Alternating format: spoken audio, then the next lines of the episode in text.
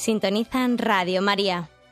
Les ofrecemos el programa Catecismo de la Iglesia Católica, dirigido por Monseñor José Ignacio Monilla.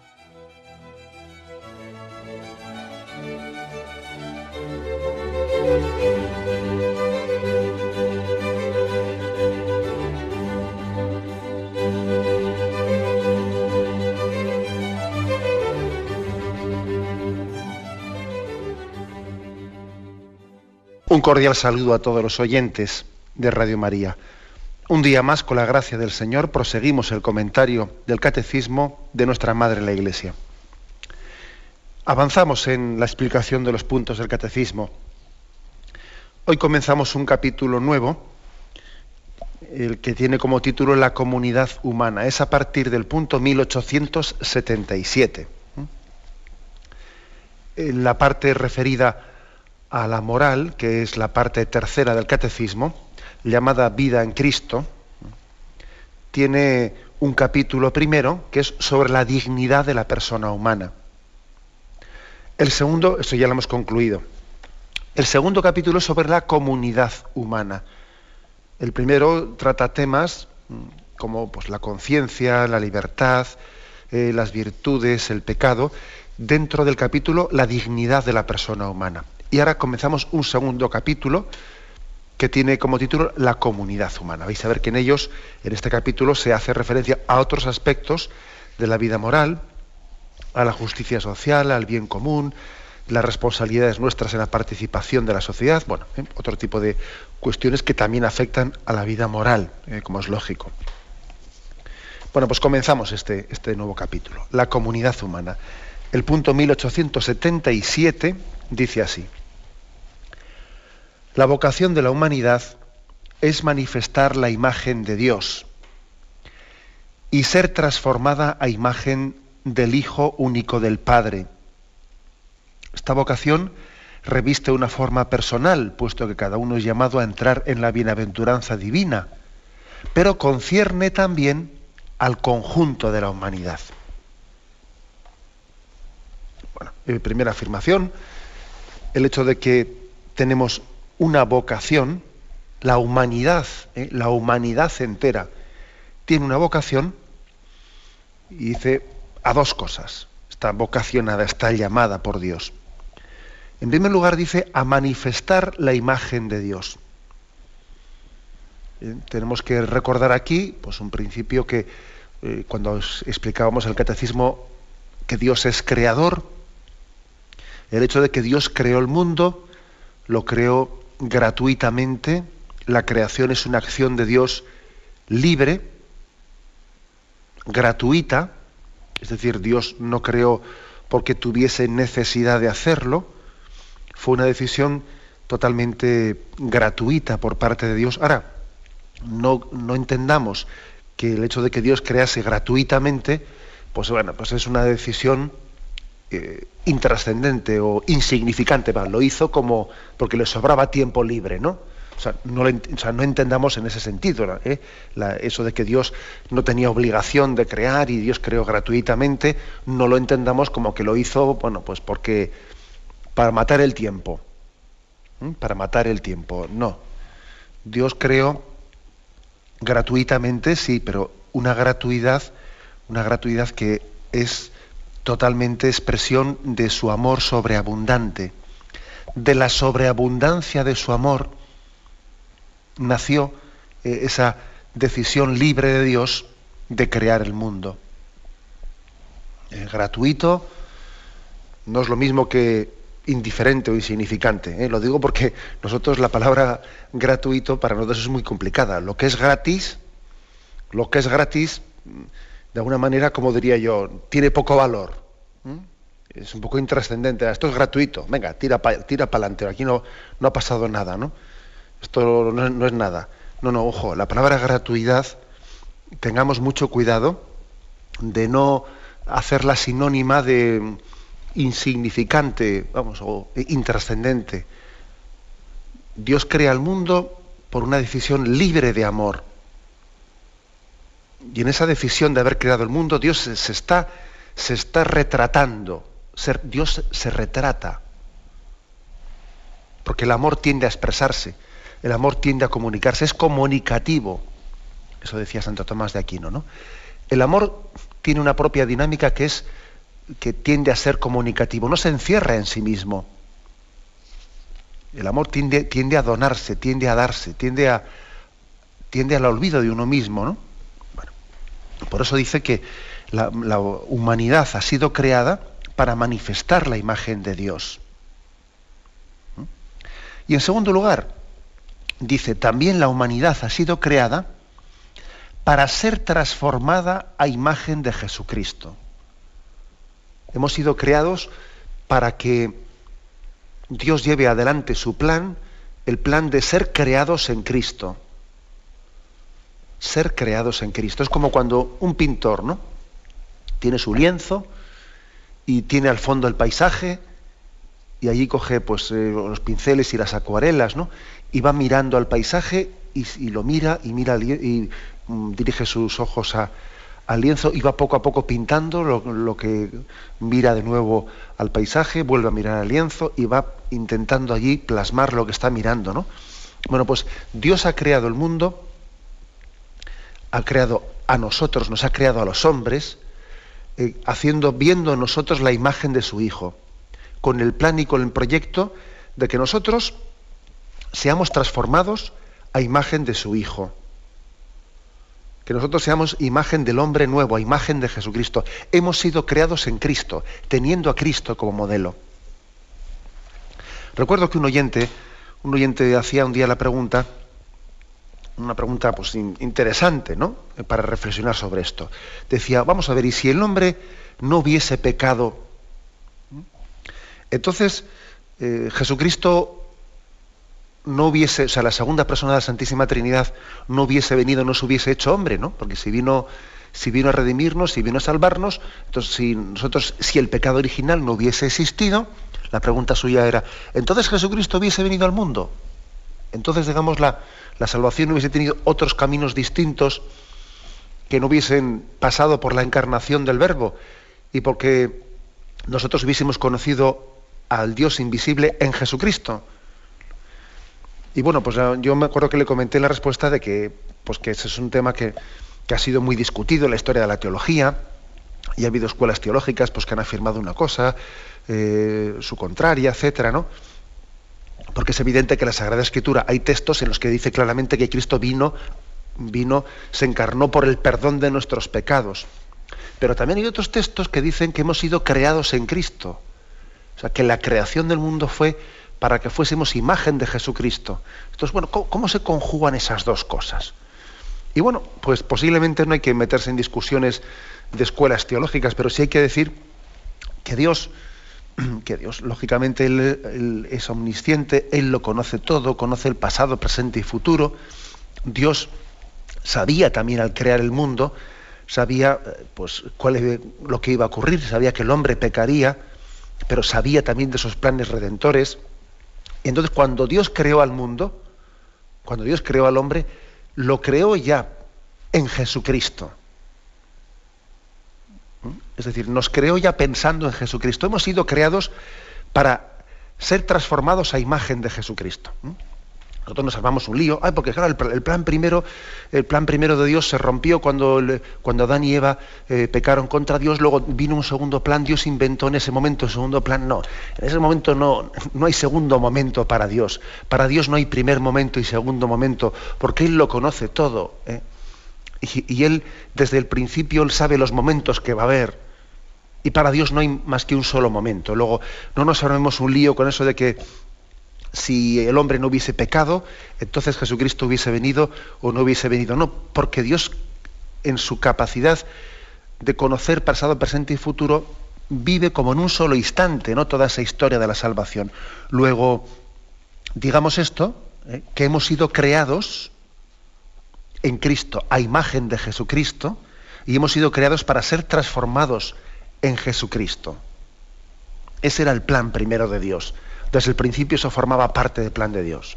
Y eso no quita ni, y no va en contra de esas expresiones de la Sagrada Escritura de que el Verbo se hizo carne y vino a nosotros para perdonar nuestro pecado. Y, una cosa no quita la otra.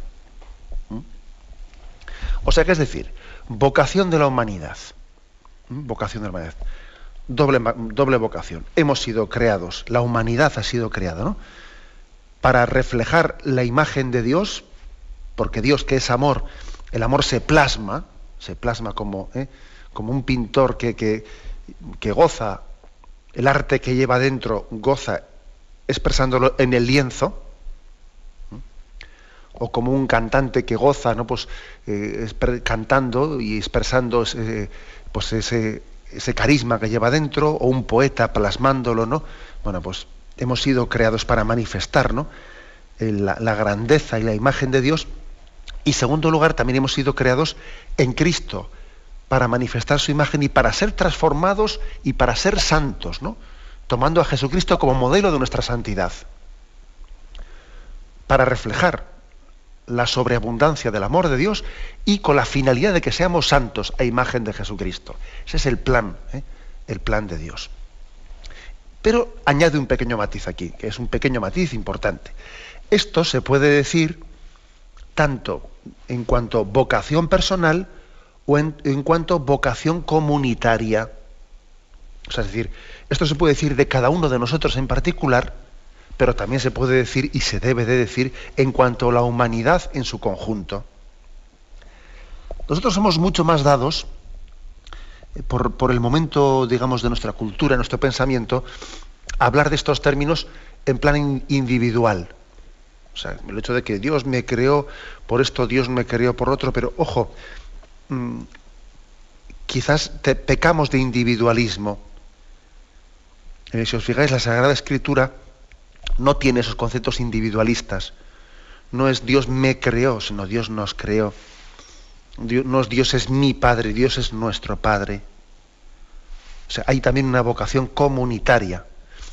Sobre esto, el Papa Benedicto XVI, en su encíclica sobre la esperanza, Spe Salvi, en la parte final de la encíclica, hace una llamada de atención, dice, oye, cuidadito con que yo hable en términos de mi salvación.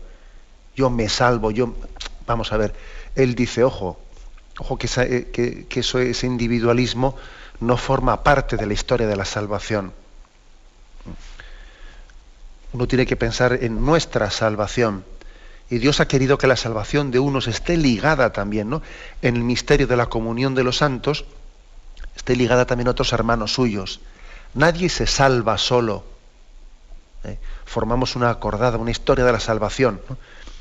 La justicia divina, que es justicia de santificación, se derrama sobre la comunidad humana. Bueno, es decir, que esta vocación de que yo he sido creado para manifestar la imagen de Dios y he sido creado para ser santo y para ser transformado a imagen de Cristo, esto se puede decir de mí como persona, pero también como parte de, eh, esa comunidad humana, de, esa humanidad, ¿eh?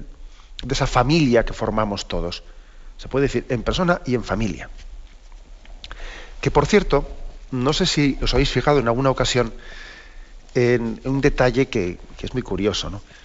En el libro del Génesis, cuando habla de la creación del mundo, en esa especie de diálogo, ¿no? que, es tan, hermoso, tan bello, que se va expresando pues, la decisión de Dios de, de crear el mundo. Al principio, va hablando en un, en un pues en, en, un, en un tono singular y en un momento determinado pasa a un tono plural. ¿eh? Me refiero a lo siguiente. En el principio creó Dios cielos y tierra, etc. Y dijo Dios, haga luz, haya luz, y hubo luz. Y vio Dios que era bueno, etc. Y dijo Dios, haya firmamento. Y vio, hizo Dios el firmamento, y vio que era bueno, etc. ¿no? Pasó una tarde, pasó una mañana, y dijo Dios, y así va poco a poco avanzando en el texto. Y llega un momento, llega un momento en que dice, y, no, y en vez de decir ya, hágase la luz o hágase tal, hágase, y dijo Dios, hagamos, y de repente se pone en primera persona del plural, así de repente da un salto. Hagamos al ser humano a nuestra imagen, como semejanza nuestra. Qué curioso, ¿no? De repente ha pasado del singular al plural.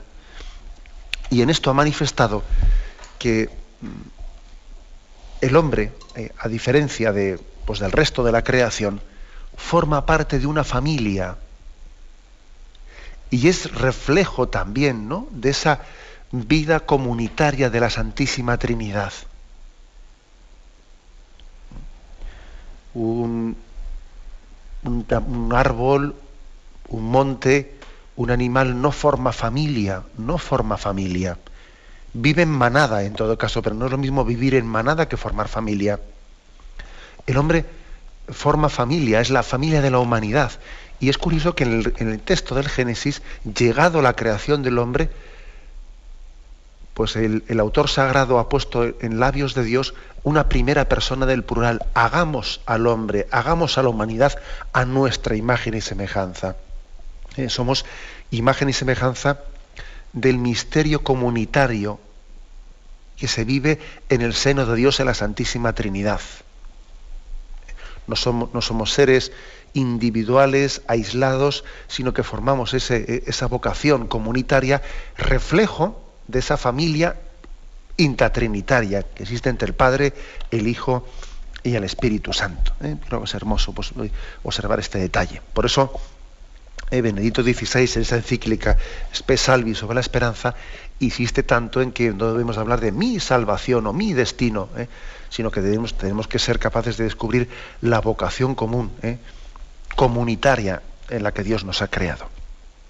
Por eso el título de este capítulo segundo dice la comunidad humana. Tenemos un momento de reflexión y continuaremos enseguida.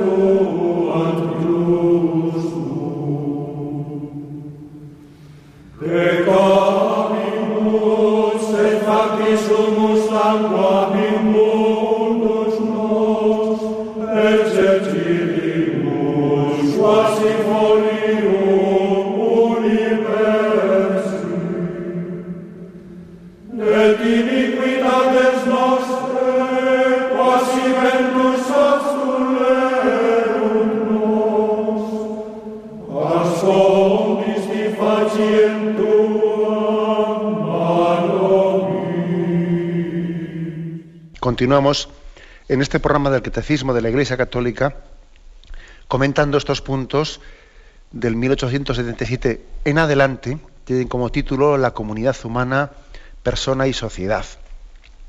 Dice el punto 1878. Todos los hombres son llamados al mismo fin, Dios.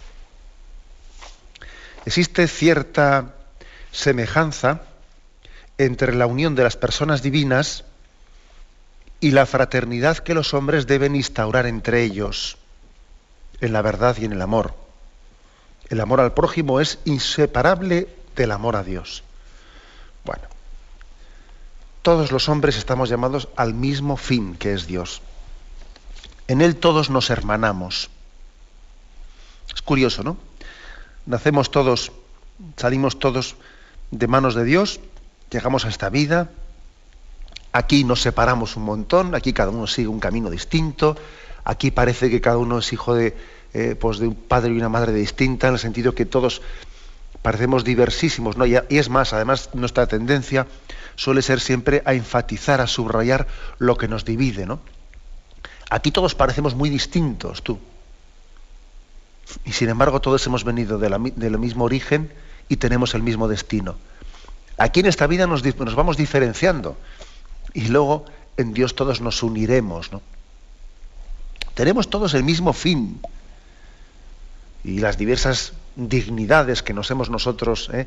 nos hemos ido inventando en esta vida, las diferencias sociales tan grandes, ¿no? Pues todas quedan absolutamente igualadas en ese destino común al que, al que estamos llamados. Por cierto, el hecho de que estamos en una sociedad en la que yo creo que nunca el hombre ha investigado tanto sobre sus orígenes, ¿no? Y yo creo que, sin embargo, nunca ha renunciado tanto a conocer su destino. Es una contradicción tremenda, ¿no? Es una contradicción tremenda en la que el hombre está totalmente imbuido, ¿no? De, cuál fue nuestro origen y estudiamos sobre el Big Bang y estudiamos sobre el origen del, universo y cómo comenzó la existencia y dale que te pego, ¿no? Nunca el hombre ha investigado tanto sus orígenes y nunca habíamos renunciado tanto a conocer nuestro destino, que es ridículo. A ver, vamos a ver, ¿qué, qué es más determinante para nosotros? ¿Qué nos influye más? ¿Cuál es nuestro origen o cuál va a ser nuestro destino? Hombre, yo creo que será más importante el destino, ¿no? Al fin y al cabo el origen ya pasó. Agua pasada no, no, mueve molino. Hombre, es importante, por supuesto, ¿no? Entendedme un poco lo que, lo que estoy diciendo. No es que estoy diciendo que claro que es importante saber que hemos sido creados por Dios, que somos imagen y semejanza suya, eso es importantísimo, ¿no? Pero todavía más importante es nuestro destino. Es nuestro destino. Y curiosamente este mundo, esta cultura, cae en esta contradicción. ¿Eh? Nunca el hombre ha investigado tanto sus orígenes aunque dé muchos palos de ciego, ¿no? intentando buscar una, eh, una respuesta. Y sin embargo nunca ha renunciado tanto a conocer su destino, que es absurdo. El hombre, pues, para saber, para entenderse a sí mismo, la humanidad, ¿no? Para, para poder entenderse a sí misma, es necesario pues, que conozca cuál es su destino. Y si no, esto es un desastre, ¿no? Es más, solamente cuando el hombre conoce que viene del amor y su destino es el amor, solamente cuando el hombre sabe que es, ha sido hijo de un amor gratuito y que su destino también es amar por toda la eternidad, solamente entonces puede dar lo mejor de sí mismo en esta vida. alguno dice, bueno, a mí qué más me dará de dónde vengo y a dónde voy. Lo importante es lo que tengo ahora entre manos, ya, ya, que te crees tú eso. Tú únicamente podrás vivir el momento presente con intensidad si tienes conciencia de que eres, sido, has sido querido y amado en tu origen y que tu destino es pues, amar por toda la eternidad. Solamente cuando el hombre conoce que viene del amor y su vocación es al amor eterno, es capaz de dar lo mejor de sí mismo en el momento presente. Nuestro origen y nuestro destino configura el momento presente. Hombre, que sí lo configura. Bueno, por eso creo que hay que insistir mucho en que estamos llamados a un mismo fin, que es Dios. Hemos sido creados a su imagen y semejanza y lógicamente es normal que el hombre se preocupe por su fin, cuál es su destino. ¿Mm? ¿Cuál es su destino? Sería una, pues, un autoengaño, que a veces ¿no? pues lo, han hecho también algunos los filósofos cínicos griegos, ¿no? Han querido como eh, eh, engañarse. ¿eh? Y decir, bueno, pues vamos a ver, yo por, el más allá o por el después de la muerte yo no, yo no me preocupo, ¿no? Decía alguno de estos filósofos cínicos griegos. Eh, porque yo por qué me voy a preocupar por la muerte. Porque total, cuando estoy yo, la muerte no está. Y cuando esté la muerte, no estaré yo, total, ¿para qué preocuparme, no? Y dice uno, pues mira, si quieres jugar con las palabras, juega. ¿Eh? Pero eso lo que estás haciendo es jugar con las palabras porque eres tú el que vas a tener que afrontar la muerte. O sea, tú te vas a morir, ¿entiendes? Luego no vengas con la tontería esa de que cuando estoy yo, no estará la muerte, cuando esté la muerte no estaré yo. Entonces, tú tienes que responder a esa llamada y tú tienes que responder a la pregunta de ¿cuál es el fin de mi vida? ¿Cuál es el destino de mi vida? Es básico, pues, ¿no? Para entender, para entendernos y para entender eh, el sentido de la existencia. No, tenemos un destino ciego. Estamos llamados, somos hijos de un amor gratuito, y tenemos un destino, ¿no? El destino al, amor, hacia un amor hacia el Padre que nos ha creado, a expresarle un amor por toda la eternidad y también amándonos mutuamente unos a otros. Bueno, continúa este punto diciendo que existe una semejanza entre la unión de las personas divinas, Padre, Hijo y Espíritu Santo, y la fraternidad que los hombres tenemos entre nosotros. Existe esa, eh, esa similitud. De hecho, hay un texto que es el de eh, San Juan, capítulo 17, versículo del 21-22. Es el discurso de Jesús después de la última cena, cuando Jesús da ese discurso y al mismo tiempo está haciendo una oración sacerdotal. Jesús em, ruega al Padre, le pide al Padre por los suyos, ¿no? Y dice, Padre, no ruego solo por estos, sino también por aquellos que por medio de su palabra creerán en mí, o sea, por nosotros. Jesús está rezando al Padre por nosotros, para que todos sean uno, como tu Padre en mí y yo en ti, que ellos también sean uno en nosotros, para que el mundo crea que tú me has enviado. Yo les he dado la gloria que tú me diste, para que sean uno como nosotros somos uno, yo en ellos y tú en mí, para que sean perfectamente uno, vuelve a repetir, y el mundo conozca que tú me has enviado y que los has amado a ellos como me has amado en mí. Es impresionante, ¿no? Eh, en estos pocos versículos, tres o cuatro versículos, la cantidad de veces que Jesús repite que seamos uno, que seamos uno, como Jesús es uno con el Padre y con el Espíritu Santo. O sea, tenemos una vocación a la unidad, ¿no? En esta sociedad en la cual caminamos, una vocación a, la unidad. Y, por otra parte, una manera de, de expresar, o sea, una manera de autentificar, ¿no? Si vamos por el buen camino en ser imágenes de Dios, es ver si, si nos amamos y si hay amor al prójimo. Si cuando alguien está amando al prójimo y vive una vida comunitaria eh, pues no cerrado en sí mismo, no, cerrado en su, propio, su propia comodidad, su propio proyecto, sino que vive entregado, ¿no? Pues en el seno de la iglesia y en el seno de, esta sociedad, esa persona está siendo reflejo de la imagen de Dios, Padre, Hijo, Espíritu Santo. Cuando alguien vive aislado, yo lo mío, eh, allá cada uno con lo suyo, cuando alguien ha hecho un, proyecto de vida que renuncia ¿no? a amar y a entregarse al prójimo, eh, está rompiendo la imagen la imagen de Dios con la que ha sido creado. Esa huella que la Santísima Trinidad, Padre, Hijo, Espíritu Santo, dejó impresa en él cuando fue creado. O sea que, digamos que el amor, la forma en la que vivimos el amor al prójimo, está eh, autentificando si estamos siendo lo que, si estamos viviendo la vocación para la que Dios nos creó, si estamos reflejando. Eh, esa vocación comunitaria o no lo estamos haciendo. Si somos imágenes de la Trinidad o estamos rompiendo la imagen de la Trinidad. Cuando alguien se aísla y renuncia a amar al prójimo y se vuelve un egoísta, a estar rompiendo en él la imagen de la Trinidad. La está rompiendo. Y sin embargo, pues cuando alguien vive ese misterio de amor, de amor y de entrega al prójimo y de desgastarse, ¿no? en bien de los demás, está reflejando la imagen ¿no? de la Santísima Trinidad en su vida. Esta es el, pues la expresión tan fuerte ¿no? que aquí se nos quiere transmitir.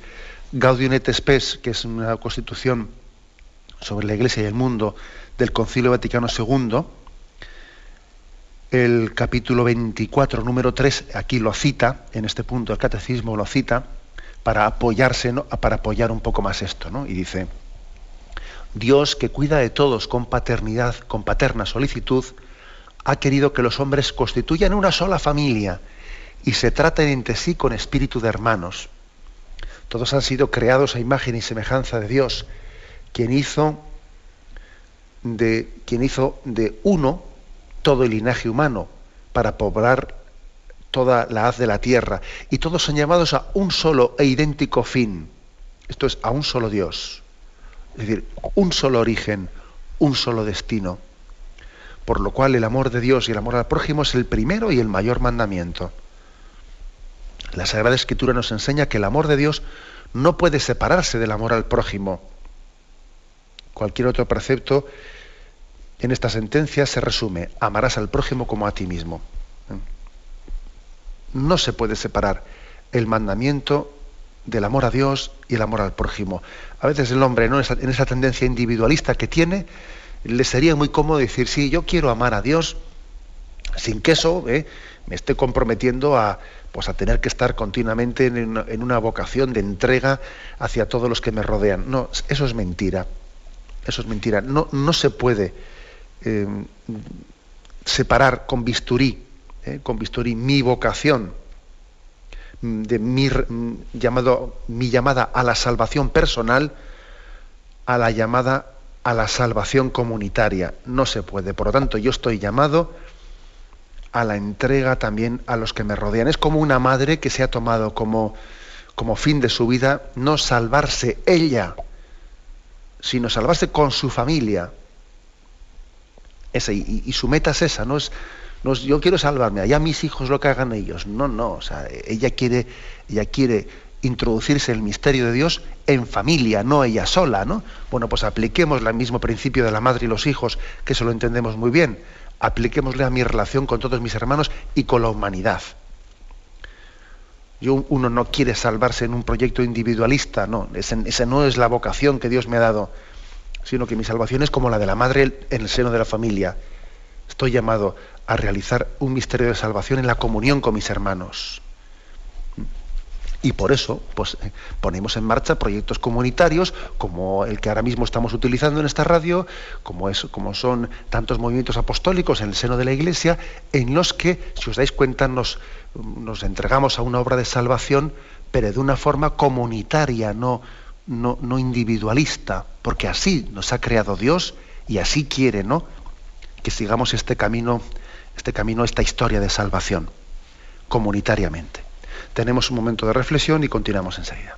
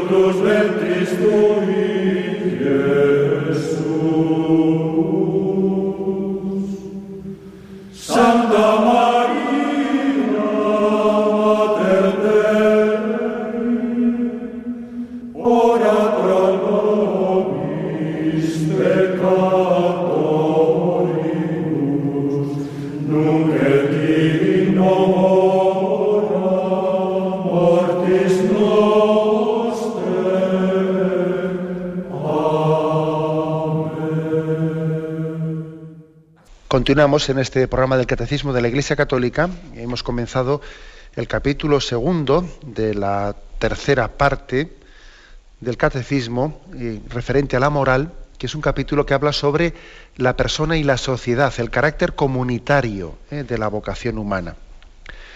Pasamos al punto 1879, donde se subraya esto del carácter comunitario. Dice, la persona humana necesita la vida social esta no constituye para ella algo, o sea, para la persona, algo sobreañadido, sino una exigencia de su naturaleza. Por el intercambio con otros, la reciprocidad de servicios y el diálogo con sus hermanos, el hombre desarrolla sus capacidades, así responde a su vocación. Bueno, pues la eh, insistencia, ¿no? Insistencia en que la persona humana necesita de la vida social. Nosotros podemos tener un concepto muy equivocado pensando que, el hombre es bueno por eh, naturaleza y la sociedad es la que le hace malo. A que sí tenemos eh, a veces ese concepto, ¿eh? a que se nos ha colado un poco. Eso es falso. Eso de que el hombre es bueno por naturaleza y es la sociedad la que te hace malo, eso no es verdad. Para empezar, el hombre no es bueno por naturaleza. Existe un pecado original y existe en nosotros una tendencia al pecado. Bueno, y es verdad que, puede ocurrir que una persona, pues, eh, en determinados ambientes, dependiendo de a qué ambientes concretos se acerque a la sociedad, pues puede, eh, puede ser para él un ambiente que le corrompe. ¿eh? Pero, pero eso, eso no quiere decir sino que también tenemos que purificar la vida social, claro. Pero la vida social está llamada, está llamada primero a ser un instrumento para que el hombre se santifique y un lugar en el que él aporte su granito de arena, su granito de arena, para transformar esta sociedad, hacerla más justa y así él santificarse más. La vida social es un gimnasio, si me permitís, ¿no? Un, gimnasio en el que Dios ha querido que ejercitemos ¿no? las capacidades y los talentos que Dios ha puesto en nosotros. Dios no nos ha dado unos talentos para que los enterremos. Y enterrar los, talentos puede ser también sinónimos de renunciar a una vida social y quedarme yo encerrado en mi casita. Los talentos Dios me los dio para que los produjese, para que los desgastase, ¿no? para gloria de Dios y bien del género humano.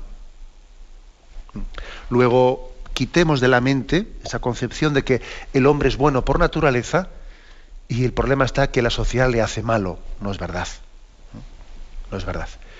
Bueno, continúa un poco esta reflexión porque aquí también se hace referencia a otro texto del Concilio Vaticano II, también de la misma Constitución sobre la Iglesia y el mundo, en donde dice que la índole social del hombre demuestra que el desarrollo de la persona humana y el crecimiento de la sociedad están muy condicionados el uno por el otro. ¿eh? Porque el principio, el sujeto y el fin de todas las instituciones sociales es y debe de ser la persona humana. Es decir, mm, nosotros, claro que creemos en que, en que tenemos una vocación social, ¿no? Pero el principio, la razón de ser de la sociedad es la persona humana.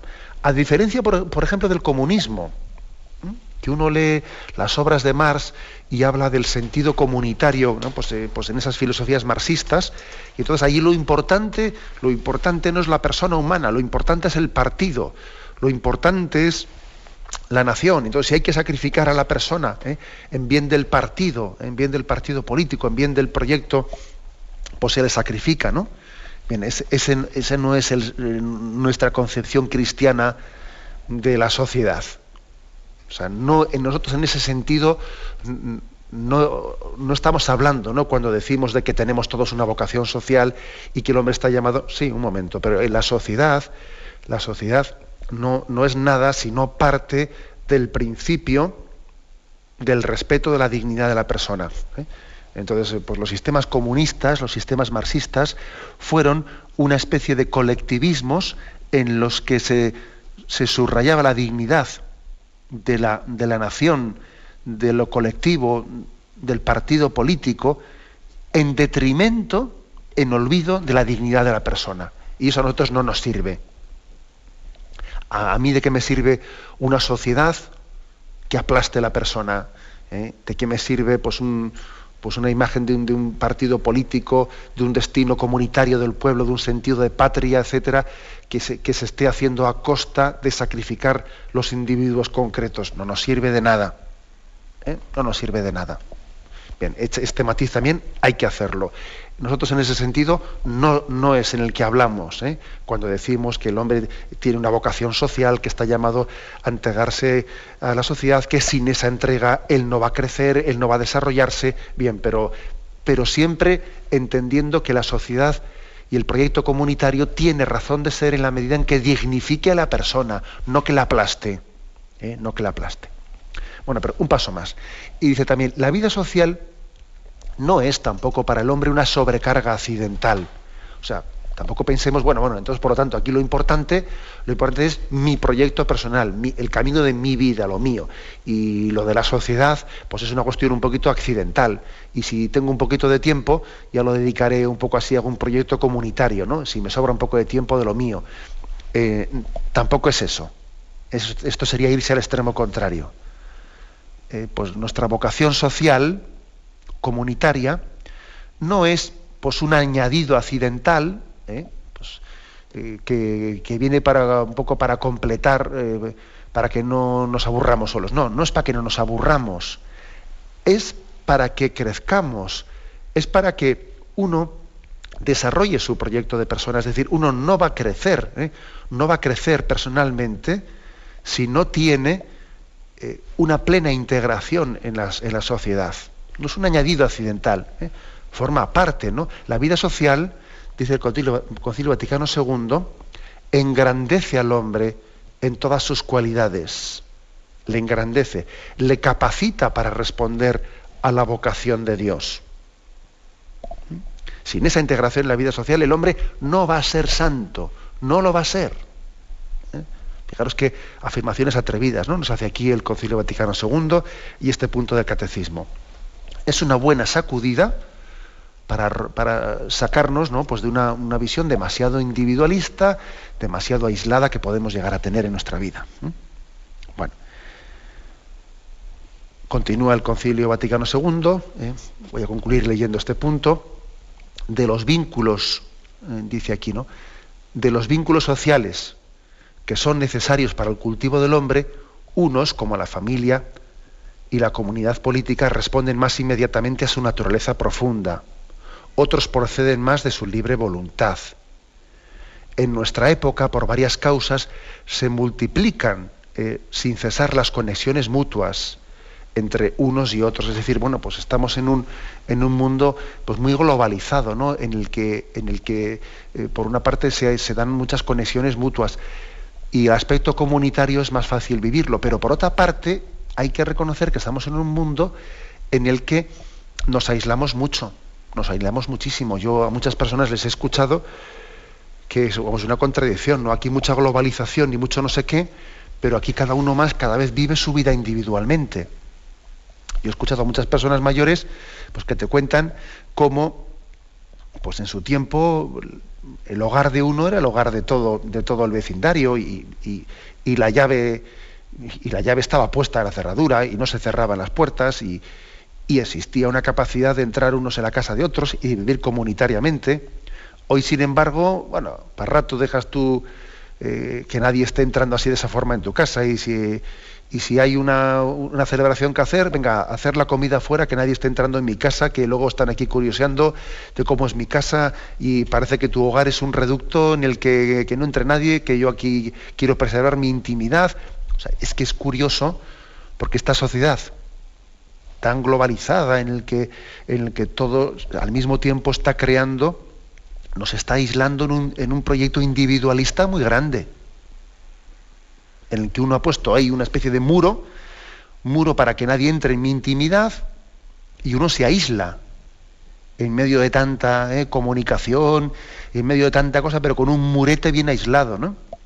Que nadie entre en mi casa, que esto y si eso ya quedaremos en algún sitio para vernos para hablar lo que haya que hablar y luego yo vuelta a mi guarida, ¿no? A mi guarida donde yo me refugio. es decir, existe, ¿no? Un riesgo de, individualismo eh, muy grande en el momento actual que vivimos, que contrasta, ¿no? Con tanta sociedad de la comunicación y con la globalización y no sé qué. Pero es que es un contraste que está ocurriendo, ante el cual tenemos que reaccionar.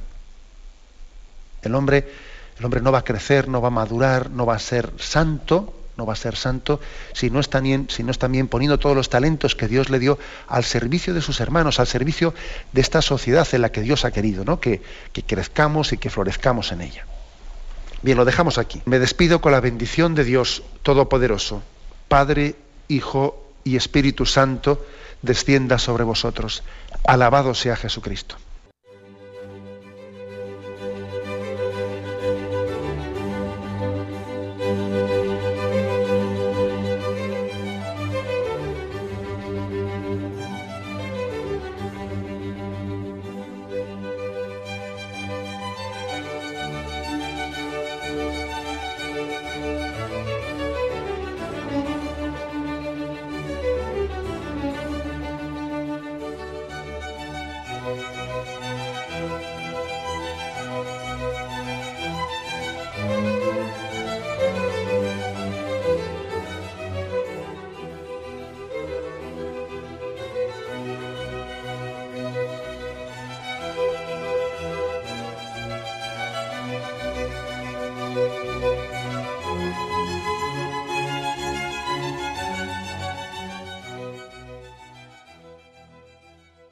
Les hemos ofrecido el programa Catecismo de la Iglesia Católica, dirigido por Monseñor José Ignacio Monilla.